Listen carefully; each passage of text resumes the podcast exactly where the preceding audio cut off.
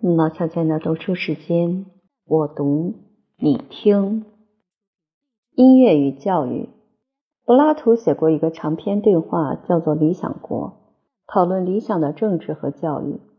他知道，要一个国家的政治合于理想，先要使他的教育合于理想，所以他费了大半篇幅谈理想国的统治阶级应该受什么样一种训练。他所定的课程异常简单。一个人在二十岁以前，只需要有两种教育工具：一是体操，一是音乐。至于我们现在的学校里许多功课，像史地、理化、数学、社会科学、哲学、外国文之类，他或是完全不讲，或是摆在二十岁以后的课程里。他的教育主张在现代人看来像很奇怪。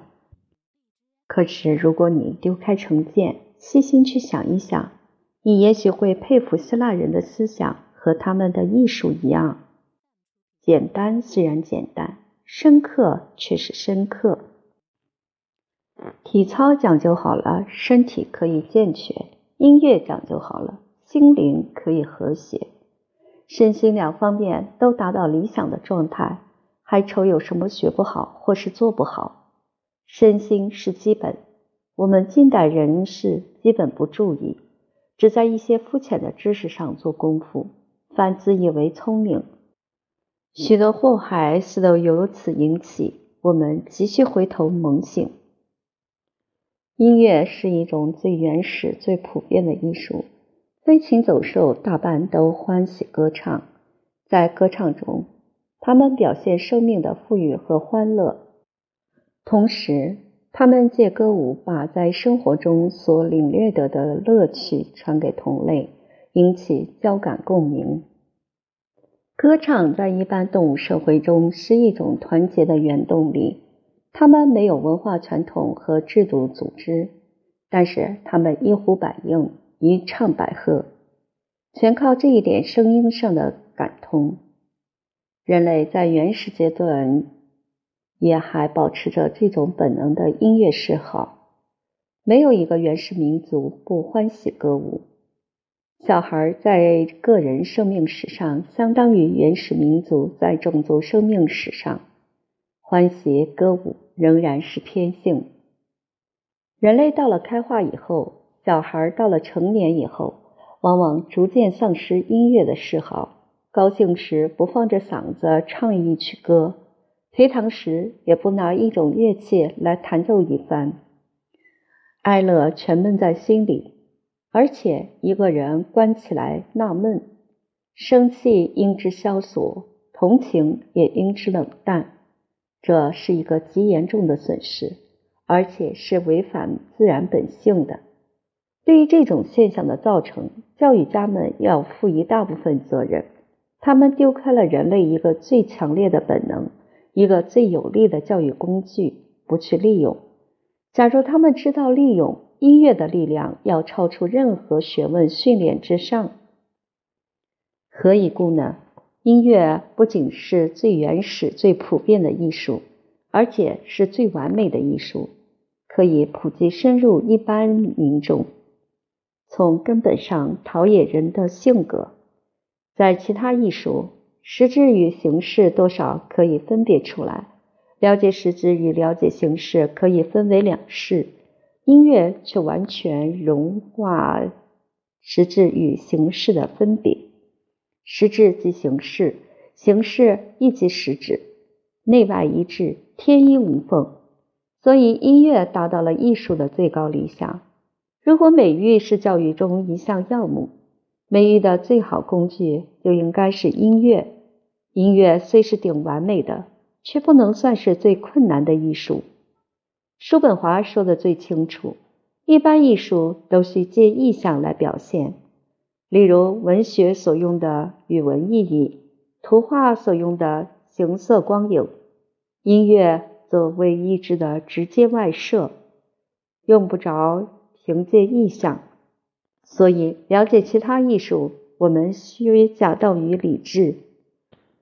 比如说，不懂得语文意义，就无从了解文学。音乐则表现最直接，感动也最直接。我们接受声音的刺激，生理上马上就起反响，用不着理智的分析。中国人不一定能了解外国的文学，但是多少可以受外国音乐的感动，因为没有语文的障碍。小孩子和乡下文盲尽管不能读书明理，也多少可以欣赏成年人和音乐家的唱歌奏乐，因为没有知识经验的障碍。音乐是纯从感官打动人心的，耳里听到，心里就起哀乐共鸣。这件事实可以解释音乐的普及性，也可以解释它的深入性。如果要教育的力量普及而又深入，舍音乐还有什么其他途径呢？音乐对于人生至少有三重大功用：第一是表现。情感思想都需要发扬宣泄。我们都知道，在欢喜时大笑一场，在悲哀时痛哭一场，是一件畅快事。严守一个秘密，心里才感觉不舒服。尤其是感情不能压抑，压抑便引起冲突和苦痛。以近代心理学看，许多精神病都是情感不得宣泄的结果，表现在生气的洋溢。一个人或一个民族到了不需要艺术的表现时，那只有两种可能：一是生气为解，一是生气受不了自然的歪曲，向不正常、不健康的路途发泄。所以，给生气以正常的康健的表现，也就是培养生气。音乐的表现是最正常的健康的表现。因为它是人类的普遍的嗜好，而同时它的命脉在和谐。亚里士多德在政治学里谈到，古希腊人用一种音乐医精神病，有一种癫狂病，医治的主法是叫病人听一种音乐，听了几回，他的情感上的脓斑化消了，病就自然好。亚里士多德把音乐的这种功能叫做 “catharsis”，这词含有发散和净化两个意义。音乐对于人的情感不仅能发散，而且能净化，就因为它本身是和谐，对于人的心灵自然能产生和谐的影响。我们有听音乐经验的人都知道，在凝神静听之后。全体经肉脉搏都经过一番和谐的震荡，心灵仿佛在困倦之后洗过一回澡，汗垢尽去，血液畅通，有心旷神怡之乐。如果我们不仅是欣赏自己能歌唱弹奏，除了这种生气洋溢的乐趣以外，我们还可以得到人生最大的快慰，成就一种作品的感觉。我们创造了一个可欣赏的世界，替人类开辟了一种愉悦的泉源。意识到这种力量，就如同创世主在第七天的神情。人能多尝这种创造的快感，人生便显得华严，而人的品格也就自然会高贵。其次是感动，音乐直接打动感官，引起生理的反应。所以，感人最普及而深入，这道理在上文已说过。中西神话和历史上都有不少的关于音乐感动力的传说。城市有借音乐造成的，也有借音乐回倒的；胜利有用音乐打来的，重围有用音乐解去的；美人有借音乐取得的，深交有因音乐结成的。名著有从音乐引起思智的，至道有借音乐正成的。库巴古琴由于出庭，据近代生理学家的实验，对牛弹琴也并非毫无影响。人类情感有许多花样，每种花样在脉搏呼吸和筋肉运动上都有一个特殊的节奏、特殊的模型。音乐的抑扬顿挫。长短急疏，往往与这种节奏和模型相称。某一种乐调在生理上激起某一种节奏和模型，就引起某一种情调。所以在听音乐时，实在有两种乐调在进行：一是外在的，耳朵听的；一是内在的，听者身体在无意中所表演的。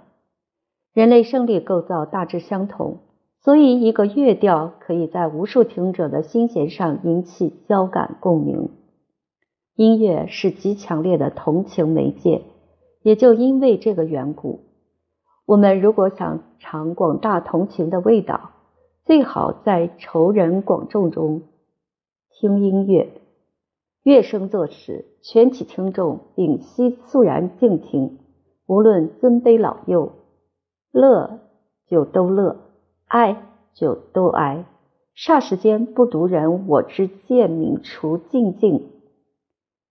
及传统习俗所积累成的层层枷锁也一起丢开。